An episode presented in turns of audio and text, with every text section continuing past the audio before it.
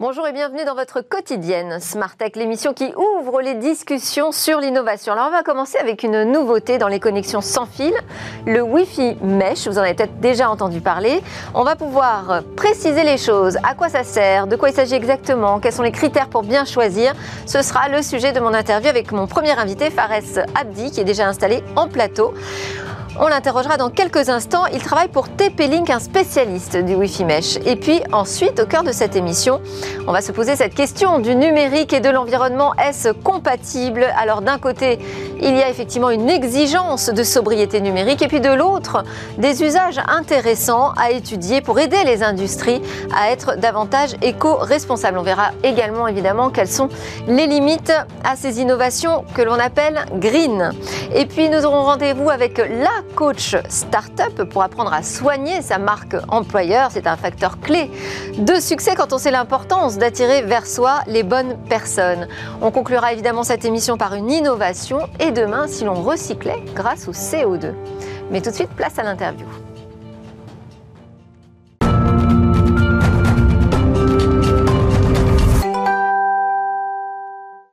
Cette interview, on va donc parler de, euh, des connexions Wi-Fi et de cette innovation Mesh avec euh, vous, Faris, Fares pardon, Abdi. Bonjour. Vous êtes directeur de la division pro de TP-Link France. Alors TP-Link, pour rappeler, c'est un fabricant chinois qui développe des produits dans le domaine de la domotique, des équipements réseau. C'est le numéro un mondial sur le marché des appareils réseau local Wi-Fi, modem, routeur. Déjà, première question, qu'est-ce qui a changé dans nos besoins en matière de connectivité depuis ce télétravail qui s'est imposé à nous? Il faut savoir déjà que le télétravail a été imposé, subi, euh, pour tous les employés de France. Euh, ils n'étaient pas prêts aujourd'hui en termes de connectivité. Tous équipés de box Internet, dites des box grand public, euh, et non structurés pour accueillir tout ce qui est application métier. On parle de téléphonie sur IP, on parle de visioconférence, de partage, etc toutes ces box étaient dédiées normalement, comme chez tout le monde, à des usages grand public de loisirs. Ça, c'était il y a un an. Ça, c'était il y a un an. On a eu aussi beaucoup de communication euh, de beaucoup d'acteurs du marché sur équipez-vous en télétravail. On a parlé de webcam, on a parlé de casque, de clavier ou de bureau. Mais euh, le principal était oublié, la connectivité. Aujourd'hui, sans connectivité, sans une bonne connectivité bien gérée, vous ne pouvez pas télétravailler dans les meilleures conditions.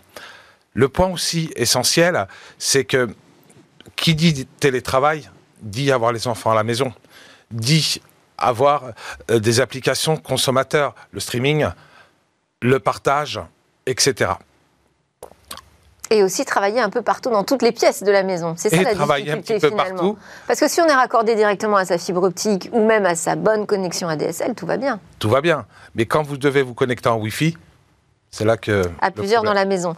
Alors, donc, on va parler de cette innovation Wi-Fi. C'est, euh, alors, il y a eu la normalisation déjà du Wi-Fi 6 et mhm. puis ce Wi-Fi mesh qui veut dire un Wi-Fi, un réseau maillé finalement. Hein. Tout à fait. Vous pouvez nous faire une explication de texte Donc, réseau maillé dit je vais mettre des guillemets, euh, de pouvoir câbler virtuellement des points d'accès, des bornes, et de pouvoir créer qu'un seul réseau Wi-Fi. À la différence du, des répéteurs, un répéteur va pouvoir prendre un signal de la box et l'étendre, le répéter. Sauf que le souci avec un répéteur, euh, on perd à peu près 50% du débit de la puissance du signal. Au bout de combien de répéteurs? Au bout, on, va dire qu'au bout de 3, il nous reste 25% de, débit dessus. Peu importe où il est situé, dans toutes les configurations? Peu importe où il est situé et quelles que soient les configurations. Dans réseau mesh, les bornes sont maillées, donc câblées virtuellement, et ne constituent qu'un seul réseau. Donc que vous soyez au bout de la pièce, au milieu, etc., vous aurez toujours le même débit, la même performance et la même capacité. Du et alors, il faut utiliser quel type de matériel pour avoir euh, ce Wi-Fi mesh? Alors, TP-Link a deux divisions. La division grand public. Pas juste chez TP-Link, hein, je vous pose la question de manière générale. De manière générale, euh, on va prendre ce qu'on appelle des, des bornes, euh, des kits de bornes, donc des kits de 2 ou des kits de 3, pour, selon les mètres carrés, bien sûr, à couvrir. Et de là, on va pouvoir euh, les connecter à la maison. C'est-à-dire une principale Comment on derrière les la box. repère ces, ces bornes? Elles ont un nom? Elles s'appellent des bornes mesh Je Alors, crois pas, non chez nous, elles s'appellent déco. Déco, pourquoi?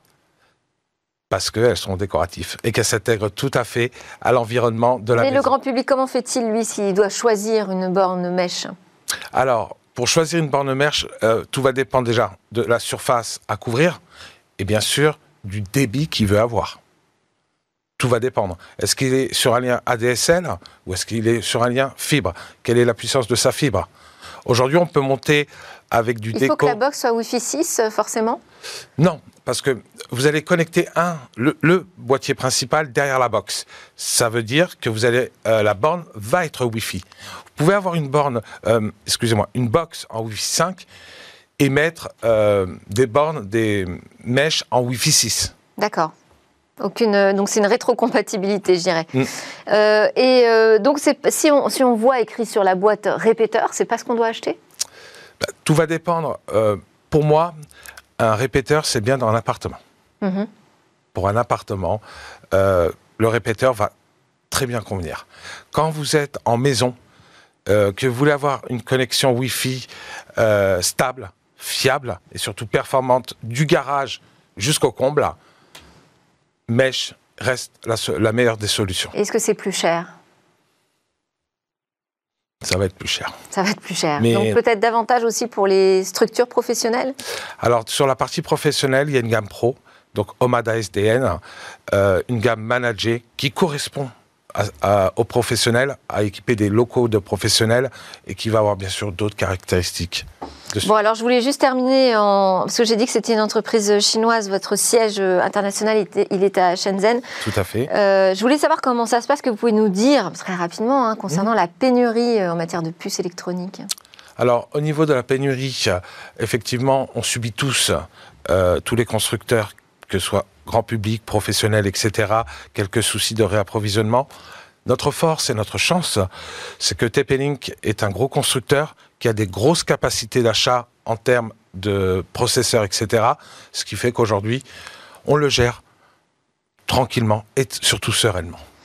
Merci beaucoup Fares Abdi. Je rappelle que vous êtes directeur de la division pro de TP-Link France. Alors maintenant qu'on en a appris davantage sur ce Wi-Fi Mesh, on va se poser la question d'être un peu plus sobre avec notre numérique. Comment faut faire? On va poser la question à nos invités.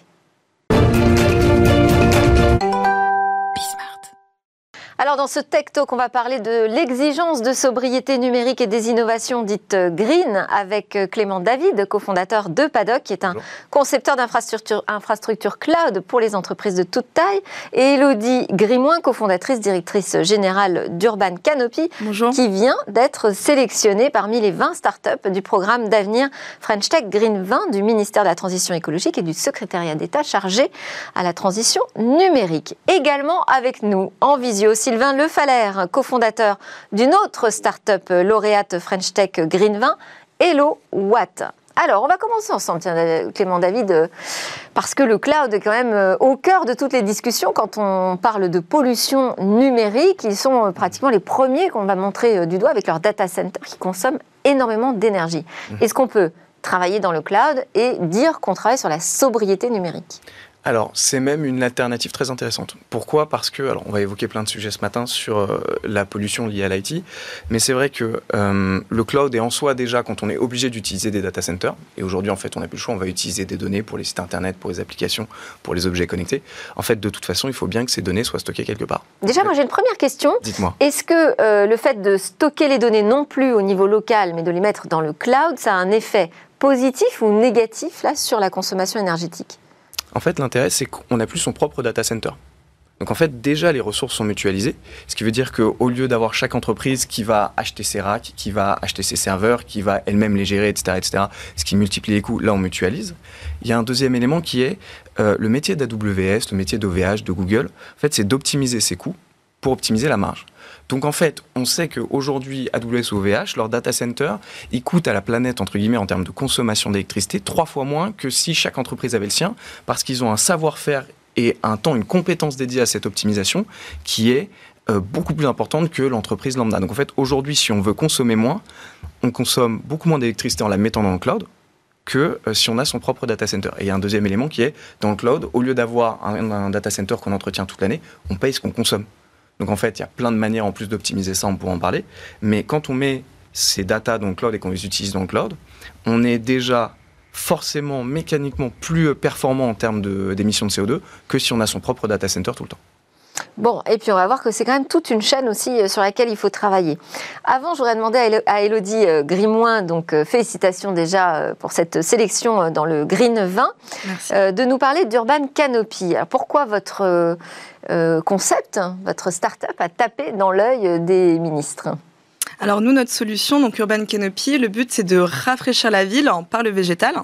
Et donc c'est un projet issu de la recherche publique. Donc en fait, le projet est né dans l'école des ponts et chaussées, qui travaille justement sur les structures légères et modulaires. Donc c'est né vraiment dans les laboratoires de l'école des ponts. Et donc il faisait de grandes structures légères. Et un jour, un des chercheurs s'est dit, mais pourquoi ne pas se servir de ces structures pour greffer du verre dans la ville et ainsi lutter contre les îlots de chaleur urbains? Donc Urban Canopy est né comme ça. Et donc justement, le groupe de chercheurs à l'origine est maintenant actionnaire de la société. Donc on a développé cette idée en se disant mais comment végétaliser la ville Partout justement on n'a pas de solution? Parce que la ville aujourd'hui elle dire, Plantons des arbres. C'est ça, on peut très bien se dire plantons des arbres. Donc moi je suis ingénieur agro de formation, donc si on peut planter des arbres, plantons des arbres. Mais justement aujourd'hui dans la ville qui est dense, qui est minérale, il y a du béton, il y a des parkings souterrains, des problématiques de charge, on ne peut pas enlever le minéral, on ne peut pas euh, creuser, on ne peut pas mettre de pleine terre partout. Donc malheureusement, on n'a pas de place pour euh, euh, développer le végétal en ville. Et donc nos solutions permettent justement un support, permettent au végétal de se développer avec un minimum d'encombrement urbain. Donc le premier modèle qu'on a développé de type mobilier urbain végétalisé, qu'on appelle Corolle, c'est un mètre seulement d'emprise au sol pour 50 mètres carrés de surface végétalisée. Donc ils font de l'ombrage, évapotranspiration, albédo. Et on travaille sur de la R&D pour végétaliser maintenant les, toitures et les façades, parce que bien sûr, euh, on parle d'encombrement urbain, donc c'est pas au sol que ça va se passer, mais en hauteur sur toutes les surfaces disponibles, toiture, façade donc du végétal hors sol. Mais euh, qu'est-ce qui fait que vous avez été sélectionné donc, parmi les 200 euh, candidats C'est ça, il y a eu 200, 200 candidatures. Parce que là, je n'ai pas entendu parler de technologie pour l'instant. Oui, alors justement, le côté tech, nous, il y, en a, il y a de deux façons différentes. Il y a déjà la tech, bah, tout ce qui est la tech issue des labos de l'école des ponts sur les structures légères et modulaires, où on a deux brevets là-dessus. Un sur des noix de connexion pour avoir justement n'importe quelle forme désirée avec la même techno, et un brevet avec l'école des ponts et chaussées justement sur ce déploiement structurel, sur ce maillage, et un sur la partie justement de l'IoT, sur le côté justement plus tech. Objet connecté Data, objet connecté, c'est que justement, si on veut que le végétal se développe, si on veut que le végétal soit en bonne santé, il faut l'arroser, il faut lui donner la bonne quantité d'eau quand il faut. Et donc, au niveau de nos structures, au niveau des pots, en fait, on a une réserve d'eau et on a un système de goutte à goutte avec un système d'irrigation intelligent piloté à distance. Donc, on a développé un algorithme d'irrigation. Vous avez des petits capteurs dans le substrat et suivant les datas pédoclimatiques, ça irrigue intelligemment le végétal suivant les besoins. Donc, quand on sera à hauteur, sera aussi beaucoup plus simple que d'aller arroser comme ça euh, les plantes. Ce qui fait qu'on donne la bonne quantité d'eau quand il faut. Donc on économise aussi bah, la ressource bien sûr en eau. Euh, et euh, l'avantage des plantes grimpantes, c'est qu'il y a beaucoup de surface foliaire pour un minimum justement euh, d'emprise. Donc d'un côté, on a euh, la sobriété numérique et de l'autre côté, on a le numérique comme outil. C'est ça, c'est vraiment un moyen euh, et non une fin. Donc on, se sert de l'IoT. Alors je crois que, c'est à peu près la même idée hein, qui porte le projet de Sylvain Lefalleur de Hello Watt. Bonjour Sylvain. Donc Hello Watt, vous le présentez comme un conseiller énergie pour les particuliers, c'est ça? Oui, tout à fait. Euh, on est le conseiller énergie des particuliers, donc euh, une plateforme web qui permet de maîtriser ses consommations et ses factures d'énergie. Euh, on fait ça du coup de, trois façons. il y a un premier volet de solution qui permet de maîtriser le prix et la provenance de son énergie avec un comparateur, des achats groupés ou des solutions dédiées à l'énergie verte.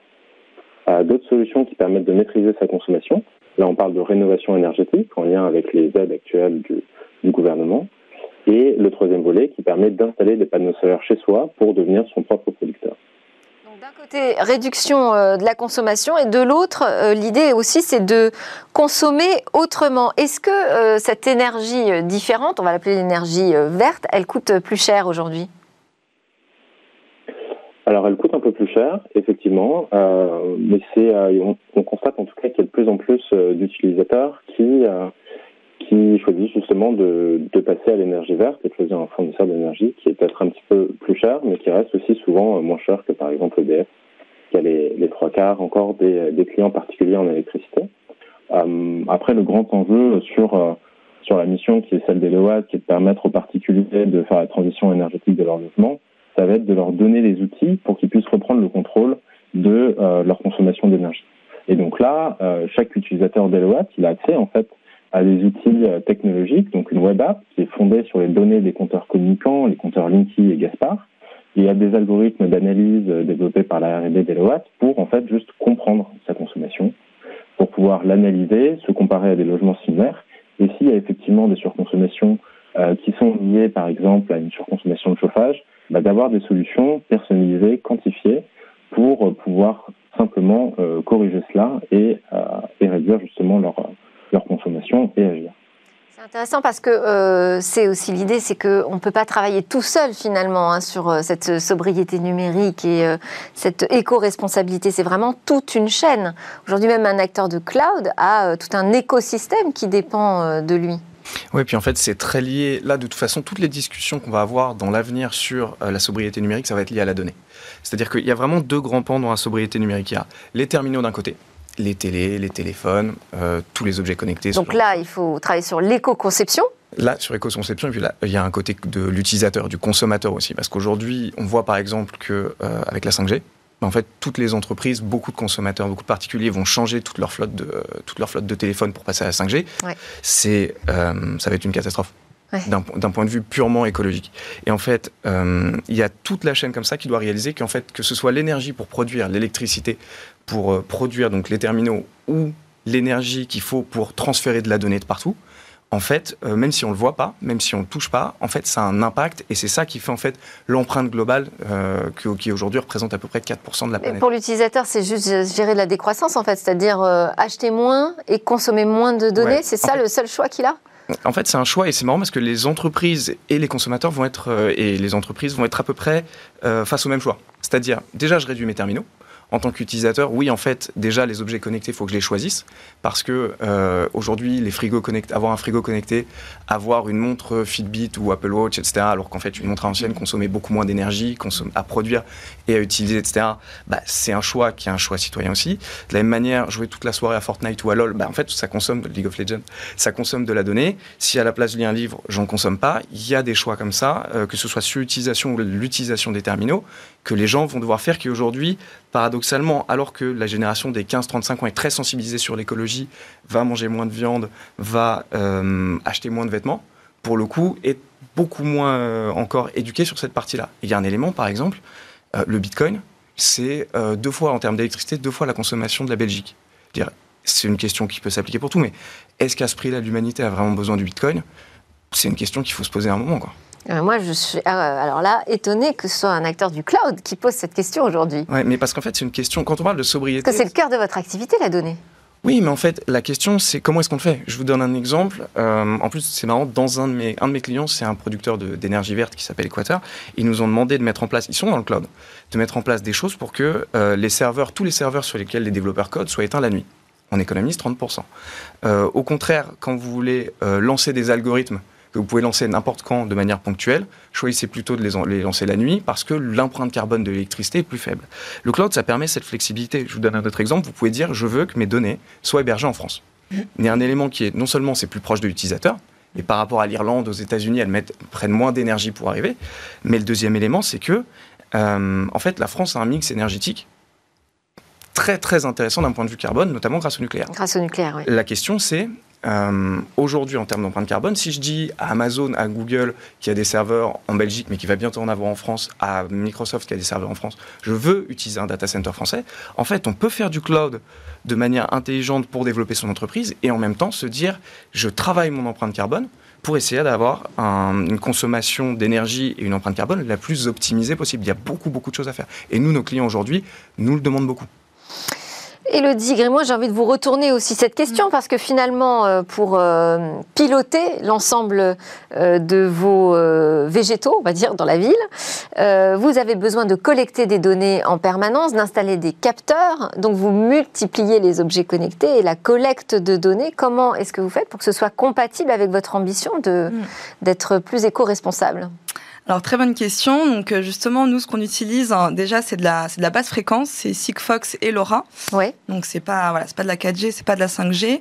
Et puis justement au niveau des données, euh, ce que ce que tu dis c'est très intéressant. Et justement nous on a un data center euh, à côté de chez nous à Champs-sur-Marne. Donc nous on est à, situé à Noisy-le-Grand chez chez Céleste, donc qui est un producteur de fibres, où justement ça, ça, ça un, un, data center écologique. Donc qu'est-ce que c'est un data center écologique? C'est un refroidissement avec des tours. En fait, euh, tous, les, tous les étages des, euh, du data center sont ajourés, ce qui fait qu'il y a une circulation optimale de l'air. Et ils utilisent aussi euh, la production de chaleur pour alimenter les bureaux et le froid inversement. Donc c'est. Il y a un label qui pourrait exister là-dessus Alors, data en tout cas, ils ont. Ouais. il, y a, de toute façon, il faut ils ont déposé un brevet sur le data center qui s'appelle Marilyn, justement, sur le. C'est ça. Et puis, il y a toutes les associations Greenpeace, etc., brandent et notent les data centers avec euh, des études, etc. Ils sont très, très surveillés, justement, à cause de leur consommation. Et tous les services qui font appel, euh, les YouTube, les Netflix, etc., sont aussi notés par ces organismes-là.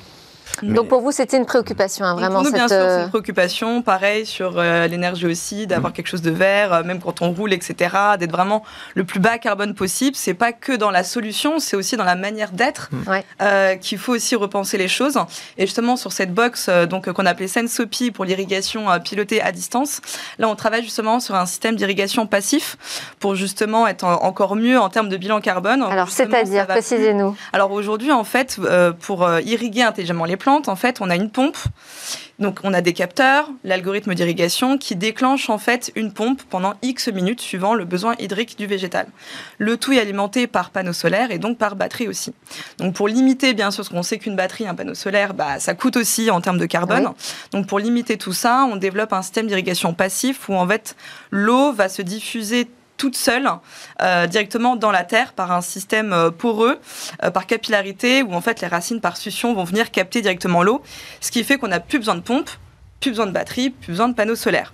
En gardant toujours une petite box Sensopy, mais juste pour récolter les datas, pour suivre voir si tout se passe bien et pour en donner toujours une alerte sur le niveau d'eau restant de la réserve. Voilà, donc c'est vraiment limiter au maximum l'utilisation des datas, enfin mmh. minimum de data possible, euh, donc on peut aussi limiter, euh, mais voilà, toujours en ayant la tech comme moyen. Mais Sylvie, oui. Ouais, pardon. Sur la donnée, si je peux revenir sur cette question, c'est ce qui est hyper important à donner, c'est lesquels on va utiliser et qu'est-ce qu'on va en faire? C'est-à-dire que on est en train de développer un écosystème euh, qui va nous permettre de consommer de la donnée de manière exponentielle. C'est-à-dire que la 5G, ça va aller beaucoup plus vite que la 4G. Là, euh, le cloud par satellite, on en avait parlé sur ce plateau, ça va permettre aussi d'envoyer beaucoup plus de données beaucoup plus rapidement, d'augmenter la performance. On parle de edge computing, le fait que les serveurs soient beaucoup plus proches de l'endroit où ça va local, ouais. Et en fait, toute la question, c'est est-ce que euh, ces données qui vont plus vite et qui ont une, par exemple pour la 5G, une meilleure performance écologique, en fait, ça va simplement nous servir à en utiliser dix fois plus. Et à ce moment-là, on a un problème. Hmm. C'est-à-dire que SK Telecom, par exemple, qui est un opérateur euh, coréen, euh, qui est le plus gros opérateur coréen, ils sont passés à la 5G. Le nombre de données échangées sur le réseau a été multiplié par 3. Et en fait, euh, toute la question, c'est de se dire, OK, la 5G va me permettre d'utiliser moins de données parce que c'est plus performant. En revanche, enfin d'utiliser moins de données, le coût énergétique de la donnée sera, sera moins important. Mais en revanche, la question, c'est si au lieu de regarder un film normalement, je regarde Emily in Paris en 4K sur Netflix et résultat, la donnée que je consomme, j'en consomme des fois plus, en fait, je vais aussi consommer plus d'énergie. Donc en fait, la question, c'est pas tellement. Il faut vraiment aussi pouvoir avoir la main là-dessus. On va faire réagir euh, Sylvain Le Faller aussi, euh, qui est avec nos visions. On ne l'oublie pas, de Hello Watt. Alors vous, votre solution, elle est possible euh, bah, grâce à l'arrivée de données aussi, hein, qui sont issues des, capteurs, des compteurs communicants, les, notamment Linky et Gaspard pour le gaz et l'électricité. Pourtant, ils n'ont pas été très bien accueillis, ces, nouveaux compteurs. Euh, effectivement, alors c'est quand même une affirmation, je pense, à nuancer, hein, parce qu'aujourd'hui, euh, quand on propose à des particuliers de savoir s'ils veulent avoir un outil gratuit pour euh, suivre leur consommation et la comprendre, enfin, la très très grande majorité dit oui et, et souhaite partager ces données pour avoir accès, pour pouvoir les voir, les visualiser, parce que c'est quelque chose qui effectivement est nouveau. On peut finalement voir sa consommation d'énergie, qui n'était pas le cas auparavant, et surtout comprendre d'où est-ce que ça vient, quels usages, quels en fait génèrent cette consommation. Donc, dans l'ensemble, il y a effectivement eu des opposants pour des questions diverses, mais la, grande majorité est quand même est quand même très positive par rapport à, ces nouveaux usages. Pour, pour rebondir aussi sur ce qui a été dit précédemment, nous on est dans un cas où justement, bon, il y a de toute façon la finalité de ce qu'on fait, on utilise ces données, et c'est intéressant, l'installation du compteur Unity, uniquement si ça permet aux particuliers de comprendre leur consommation et de faire des économies d'énergie avec ça. C'est des économies d'énergie qui sont euh, qui peuvent être très importantes, puisque euh, bah, dans un logement d'un particulier, euh, tout ce qui va être par exemple box internet, ça va être une consommation vraiment réduite par rapport à la consommation du chauffage, de l'eau chaude, qui vont représenter les trois quarts de la consommation d'énergie du logement. Donc, donc c'est vraiment là-dessus qu'on va travailler pour euh, pouvoir réduire de façon importante les consommations. Et du coup, on est sur euh, une question où en fait, le, souvent on oppose un peu écologie euh, et confort, et dans notre cas, bah, pas du tout en fait, parce que ce qu'on va pouvoir proposer, c'est des solutions pour pour faire cette transition de façon simple et rentable. Et donc, on peut avoir des solutions qui sont plus vertes, plus écologiques, et qui permettent également de, gagner de l'argent. Et enfin voilà, avec une offre, en tout cas, nous ce qu'on propose, vous, pour, euh, pour tout type de, de travaux, de rénovation, d'installation de panneaux solaires ou de changement de fournisseur pour passer au vert. On va s'occuper de tout. Alors, parce que là, on voit donc il y a effectivement le Linky euh, qui est arrivé et qui est un nouvel outil qui va permettre de travailler sur sa consommation d'énergie. Mais qu'est-ce qu'il faudrait encore développer ou débloquer, je ne sais pas, euh, pour travailler davantage sérieusement sur nos dépenses énergétiques, selon vous, Sylvain Lefalleur Alors du coup, donc ces, compteurs, ils sont, euh, ils sont en cours de finalisation d'installation. Hein, donc on, on, a des compteurs euh, aujourd'hui dans plus de 80% des, des, foyers. Donc ça, ça, se répand vraiment, ça devient généralisé. Ce qu'il faut faire, je pense, c'est justement ajouter des, des services parce que l'enjeu pour nous, c'est de permettre aux particuliers de reprendre le contrôle et la compréhension de sa consommation d'énergie. Donc par exemple, on a un programme de R&D euh, depuis des années qui permet de euh, décomposer la courbe de charge, c'est-à-dire que on va utiliser les données détaillées de consommation pour euh, estimer, détecter, mesurer votre consommation de chauffage et savoir s'il y a une surconsommation, par exemple, associée à votre chauffage. Donc, comparer à des logements similaires et proposer des solutions qui soient quantifiées. Et donc, en ajoutant euh, ce type de service, euh, bah, c'est justement ce qui permet de, de, faire parler ces données et de les utiliser à une finalité qui est, qui est je pense, essentielle hein, aujourd'hui, euh, le logement étant un des, des gros émetteurs de, de CO2 dans, dans l'empreinte carbone qu'on a euh, pour chacun d'entre nous. Alors, Elodie Grimoin, donc tous les deux, hein, vous êtes dans ce Green mhm. Tech 20. Euh, je ne sais pas Green Tech 20, c'est French Tech Green 20, ouais, qui s'appelle le, le, le, programme. Euh, Est-ce que vous avez des engagements à tenir en matière de consommation énergétique ou de résultats d'efficacité environnementale? Alors, c'était plutôt sur justement les bienfaits de la solution, à la fois donc bien fait de la solution, en quoi ça a un bénéfice pour la planète Et est-ce que la solution est bien développée pour justement limiter au maximum justement cette dépense énergétique ou ces ressources naturelles euh, après, Donc il n'y a pas d'engagement chiffré sur l'efficacité on, on, a dû fournir des chiffres bien sûr lors de cette candidature, mais euh, de l'autre côté c'était pas forcément des objectifs à atteindre, c'était vraiment euh, euh, essayer au mieux de comprendre la solution avec des chiffres sans forcément avoir d'objectif. Euh, mais voilà, on en saura un peu plus euh, bientôt justement là-dessus, sur aussi sur cet accompagnement, euh, où vraiment l'idée... Parce que là, on est vraiment au top démarrage voilà, du programme. démarrage où euh, voilà, ça va être un, un, un, accompagnement sur un an qui va nous ouvrir pas mal de portes aussi, aussi sur l'international. Et c'est vraiment de permettre à ces, à ces petits champions d'être de plus gros champions et de devenir euh, un peu les licornes vertes euh, de la France. Donc, donc on est très content et on a hâte d'en savoir plus sur ce programme. Alors, on termine, on, a, on, arrive pratiquement à la fin de ce débat euh, avec cette question, euh, Clément David. Est-ce qu'on peut euh, créer des nouvelles applications? Parce que là, c'est ce qui est en train de se faire, en étant euh, le moins énergivore possible. Hum, de toute façon. Est-ce qu'il y a des solutions aujourd'hui qui sont proposées par les acteurs du numérique, de la tech, de la data comme vous? Bien sûr. De toute façon, déjà, t'expliquais tout à l'heure que certains data centers peuvent être utilisés pour euh, qui sont entièrement green. Il faut savoir que même si on veut faire du cloud public, euh, AWS, Google ont des data centers euh, qui sont entièrement alimentés en énergie renouvelable. On peut aussi demander à être stocké dedans, etc. Et en fait, la vraie question, c'est sur le cloud, c'est euh, comment est-ce que j'optimise mon utilisation? J'en parlais tout à l'heure. Et en fait, l'enjeu, c'est de se dire, moi, mon métier, en fait, c'est de porter des gens vers le cloud, mais c'est aussi de les aider à réduire leurs factures à ce qui, ce réduire en fait leur coût euh, liés à leur trafic. Et donc, comment est-ce qu'on optimise ça? On optimise ça en essayant de faire en sorte qu'il y ait le moins de données gaspillées possible. Donc, en fait, de toute façon, le simple fait qu'à la fin du mois, en tant que client, tout ce que je vais avoir pris chez AWS, chez OVH, je vais recevoir la facture à la fin du mois. Mais en fait, euh, ça pousse le client à, de toute façon, essayer d'optimiser sa consommation d'énergie. Donc, je veux dire, au-delà de tout ce qu'on a dit tout à l'heure, même mécaniquement, les gens y ont intérêt. La question après, c'est de trouver les entreprises pour les accompagner et le faire correctement. Eh ben, si l'intérêt économique rejoint l'intérêt écologique, euh, c'est parfait. Merci beaucoup à tous les trois. Merci Sylvain Lefalleur, cofondateur de HelloWatt. Merci à Elodie Grimoin, cofondatrice, euh, directrice générale d'Urban Canopy et Clément David, cofondateur de Paddock. Alors, juste après la pause, on va s'intéresser encore aux startups avec euh, les conseils de la coach.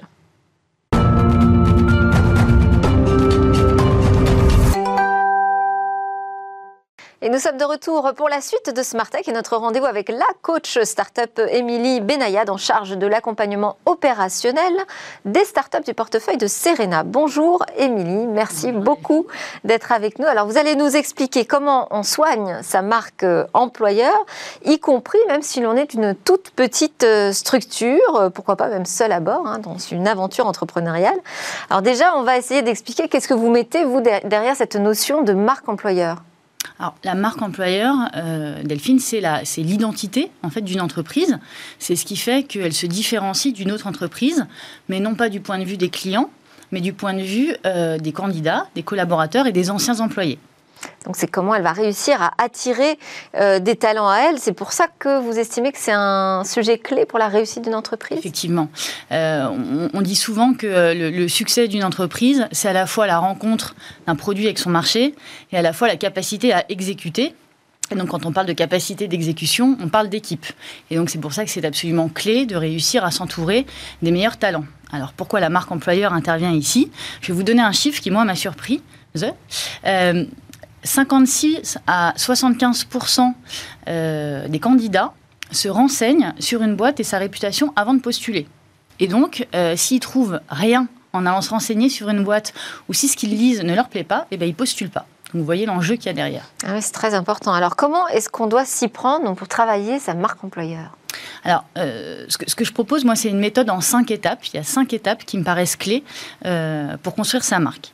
Euh, la première, c'est analyser sa culture. Alors, qu'est-ce que ça veut dire? C'est identifier les deux, trois points profondément différenciants qui font qu'on ne ressemble pas à une autre entreprise. Et une erreur qu'on fait parfois, c'est qu'on essaye de définir la culture qu'on a envie de devenir. Et en fait, je pense que c'est une erreur. Il faut définir ce qu'on est aujourd'hui parce que c'est important d'être authentique et de dire ce qu'on est avec nos qualités et nos défauts. La deuxième chose. D'avoir euh, un travail d'honnêteté, introspection. Exactement, d'authenticité. La deuxième chose, c'est euh, de définir ce qu'on appelle en marketing le tone of voice. Qu'est-ce que c'est? C'est finalement de définir le quoi, le message, qu'est-ce qu'on veut dire, le comment, comment on veut s'adresser euh, à notre audience, le qui, quelle est notre audience, et le où, sur quel canal on va prendre la parole pour euh, parler de notre marque employeur. D'accord. Une fois qu'on a fait ça, euh, on doit définir du coup notre stratégie de contenu. C'est la troisième étape. Et donc là, je vais vous prendre un exemple. Imaginons, euh, je suis une boîte dans la deep tech. J'imagine que du coup, mon tone of voice va être plutôt un, ton euh, d'expert, de sachant.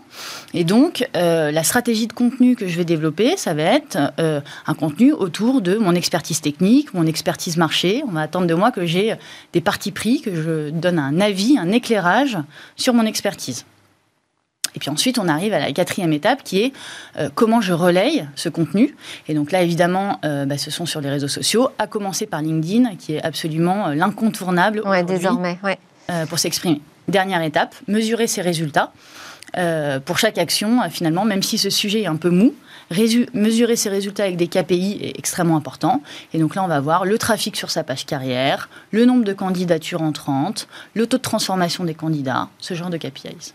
Est-ce que vous avez un exemple concret à partager avec nous? Oui, alors un exemple concret d'une boîte que j'aime beaucoup qui s'appelle Cheers. C'est une boîte que Serena a accompagnée plusieurs années, avec qui on est resté euh, très proche. Et en fait, euh, Cheers, euh, donc c'est une start-up dans l'impression photo. Et donc ils ont fait un travail euh, extrêmement poussé autour de la culture d'entreprise et ils sont allés finalement euh, jusqu'à la formaliser dans un culture book euh, où ils rassemblent finalement l'ensemble des valeurs, des modes de fonctionnement, des comportements attendus. Culture book qu'ils mettent à disposition de leurs candidats, de leurs collaborateurs. Et finalement, le fait d'être allé très loin dans cette réflexion autour de la culture a eu un impact extrêmement positif pour eux et extrêmement concret non seulement ça a augmenté significativement le nombre de candidatures entrantes, mais ça a permis euh, de, faire monter la cooptation. Et aujourd'hui, un tiers de leur recrutement est issu de la cooptation. Et alors, quand on est, je disais, euh, ça va être une méthode qui peut fonctionner même si on est une toute petite structure, euh, qu'on n'a pas de budget, qu'est-ce qu'on fait? Eh ben, la bonne nouvelle, c'est que même avec zéro ressources, zéro budget, on peut faire plein de choses en termes de marque employeur. Bon. Et donc, euh, moi, le, conseil que, que, je peux donner aux, entrepreneurs qui nous, qui nous écoutent aujourd'hui, c'est qu'il euh, il faut d'abord s'appuyer bah, sur eux, sur leur équipe de fondateurs et sur leurs premières équipes. Euh, qui sont généralement des gens extrêmement engagés dans le, dans le, projet, pour commencer à prendre la parole. Et finalement, le fait de ne pas avoir de page corporate, de ne pas avoir de, de, gros moyens au début, est presque un avantage parce que c'est un vrai gage d'authenticité. Et donc, ça veut euh, dire qu'on maîtrise moins la communication aussi. Hein. Vous avez tout à fait raison. Et là, on peut quand même donner quelques guidelines euh, sur le type de contenu à partager. Et donc, quel type de contenu on peut partager? Euh, Premier exemple, les succès. Finalement, dans la vie d'une start-up, évidemment, elle est pavée de, de, de, challenges, mais elle est aussi pavée de succès. L'ouverture d'un nouveau marché, la signature d'un nouveau client, des succès. Euh, deuxième chose qu'on peut partager, évidemment, euh, les, euh, les jobs ouverts. Et donc ça, c'est une formidable opportunité de pouvoir communiquer sur le fait qu'on recrute et un formidable canal pour aller attirer des candidats. Et puis la troisième chose, on peut aussi communiquer euh, sur euh, des expériences de vie. Euh, voilà, par exemple, premier confinement, je me suis confinée à la campagne, je poste des photos de ma vue pendant le confinement. Finalement, des choses qui viennent traduire un petit peu l'état d'esprit, l'ambiance générale de cette équipe. Donc ça, c'est tout à fait des choses euh, qu'on peut, qu'on peut partager. Et donc sur les réseaux sociaux, ce ne serait pas forcément à travers le compte de l'entreprise, mais chacun à titre individuel. Exactement, exactement. Avec du coup, encore une fois, un impact encore plus important, parce que ce n'est pas l'entreprise qui parle, mais c'est l'individu, et donc, euh, encore une fois, un gage d'authenticité.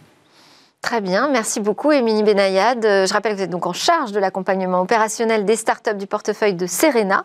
Euh, d'ordinaire, nous recevons David Bitton et nous sommes très heureux de vous accueillir aujourd'hui, Émilie, pour avoir une coach startup dans Smartech. Alors, à suivre, c'est évidemment l'innovation dans Smartech pour euh, presque la fin de l'émission. On va voir comment on peut recycler les déchets électroniques grâce au CO2.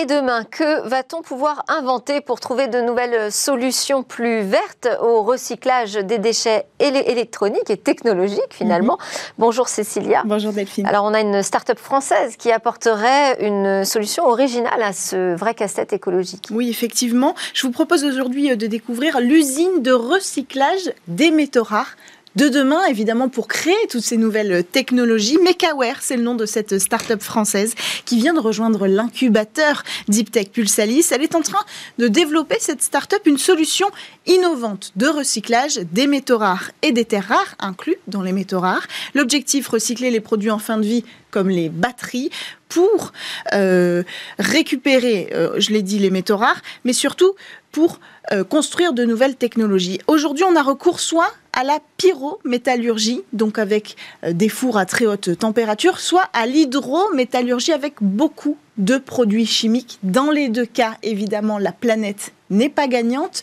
notamment à cause des effluents. Alors ici, le recyclage sera écologique grâce à un procédé unique au monde qui va se baser sur l'utilisation du CO2.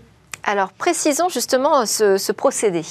La technologie, est issue en fait des travaux de recherche, il faut le citer, de Julien Leclerc, initié au sein de l'Institut des sciences moléculaires de Marseille.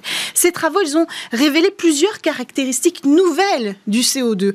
Une composition chimique capable de capturer les métaux, mais cette capacité est réversible. C'est-à-dire que quand on a compris que le CO2, avec sa composition, pouvait capturer les métaux, on a compris aussi qu'il pouvait déconstruire les alliages euh, pour récupérer les métaux et les libérer, ce qui fait de lui un potentiel extractant. Mais pour ça, il lui faut un petit coup de pouce. C'est là qu'intervient l'amine, un composé organique qui va être capable de cibler le CO2. Et concrètement, comment se présentera le dispositif? Alors tout va se passer dans une cuve en fait, hein. une cuve en forme de boucle fermée, un petit peu comme un donut. À l'intérieur de la cuve, on va retrouver la mine sous forme liquide. On y ajoute le CO2. À deux déjà, ils sont un extractant capable de dissoudre le métal, les alliages pour récupérer le métal. Ce métal, justement, on va l'ajouter aussi dans la cuve, mais sous forme de poudre. En fait, on va broyer la partie de la batterie qui contient les métaux rares, c'est-à-dire la cathode. Cette poudre, une fois qu'on l'a broyée, ça s'appelle la black mass, et c'est cette black mass qu'on insère à l'intérieur de la cuve. Et une fois tous les ingrédients réunis, on va laisser la chimie opérer. Alors comment ça se passe dans, à l'intérieur de cette cuve? On rentre au, niveau moléculaire. Hein. les molécules du CO2 activées par la mine vont s'accrocher aux métaux et les libérer de leurs alliages. Mieux, chaque métaux sera en fait euh, ciblé par une molécule du CO2 et de la mine, c'est-à-dire qu'il va y avoir une véritable sélection et c'est très important parce que ça fait de ce procédé un, procédé très efficace en termes de gain de temps. C'est-à-dire qu'au fur et à mesure du parcours de ces métaux euh, dans cette boucle fermée, petit à petit, chaque métaux sera séparé d'abord par exemple le lithium, puis ensuite le nickel, et on va les retrouver comme ça au fur et à mesure du parcours jusqu'à ce que le triage soit terminé. Ensuite, il n'y aura plus qu'à filtrer le fond et on aura déjà notre matière première triée. donc on peut dire qu'il n'y a pas de rejet nocif pour la planète? Non, pas d'effluents, pas de produits chimiques. Mieux, on supprime en plus du CO2 dans le processus du CO2 euh, est consommé complètement. L'avantage de cette technique, c'est qu'elle va créer une boucle vertueuse à la fois euh, sur les métaux rares qui vont être recyclés, mais surtout aussi sur le CO2, parce que l'objectif, c'est d'installer cette usine à côté d'une zone industrielle, à côté par exemple d'une cimenterie, euh, ou alors d'une centrale thermique, peu importe. On va récupérer le CO2 de cette production, on va le prendre pour lui donner une deuxième vie dans cette usine du futur. Alors, vous dites futur. Hein. Quand est-ce qu'on la verra émerger et sortir de terre, cette bah, usine? Dans pas si longtemps. Normalement, elle devrait sortir de terre euh, d'ici 2024. Et d'ici là, dès la fin de l'année, un pilote devrait être présenté. On sait déjà à peu près où? Non, on ne sait pas où on n'a pas pu, on n'a pas pu avoir ces informations-là pour l'instant, mais dès qu'on les aura, on en reparlera. On va suivre l'avancée de cette future, euh, cette green usine. Eh ben, on compte sur vous, Cécilia. Merci beaucoup. Ça fait parfaitement le lien avec euh, le Tecto que nous avions euh, juste avant sur la sobriété numérique et les green innovations. Merci à tous de nous avoir suivis. J'espère que vous aurez apprécié comme moi donc ces débats sur une technologie demain plus verte, mais aussi une technologie qui peut nous aider à travailler sur la planète. Je vous donne rendez-vous euh, demain pour euh, des discussions autour des territoires connectés. Et non, il n'y a pas que la 5G, il y a l'ensemble de la France qui attend encore d'avoir de bonnes connexions. On aura la Fédération française des télécoms en plateau, on aura également l'opérateur Free ou encore le sénateur et président euh, des associations des collectivités, Monsieur Chaise, en plateau. À suivre, c'est le lab où pitch les entreprises du numérique. Et donc je vous dis à demain pour de nouvelles discussions sur la tech.